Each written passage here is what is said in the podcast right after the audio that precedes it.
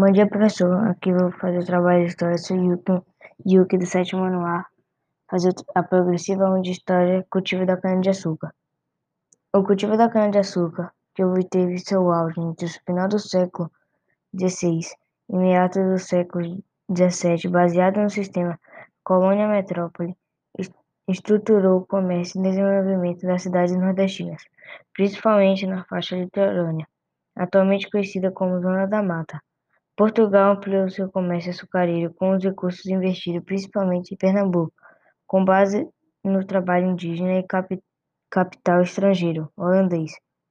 Para produzir de acordo com as necessidades da colônia, foram trazidos negros africanos.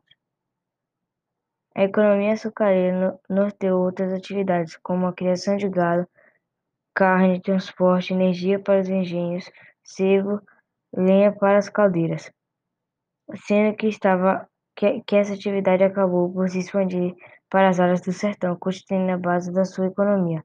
Ao final do século XVII, a produção de açúcar nas Antilhas aumentou. A oferta dos produtos no mercado internacional durante quase três séculos, século XVI até o século XVIII, a região Nordeste concentrou a maior parte da população, grande parte das riquezas do Brasil. O sistema de acumulação baseado na cana-de-açúcar. Ao contrário do café no Sudeste, ocorreu um momento em que a ocupação brasileira representava o enriquecimento da metrópole, através da exploração da colônia. Esse foi meu trabalho. Obrigada.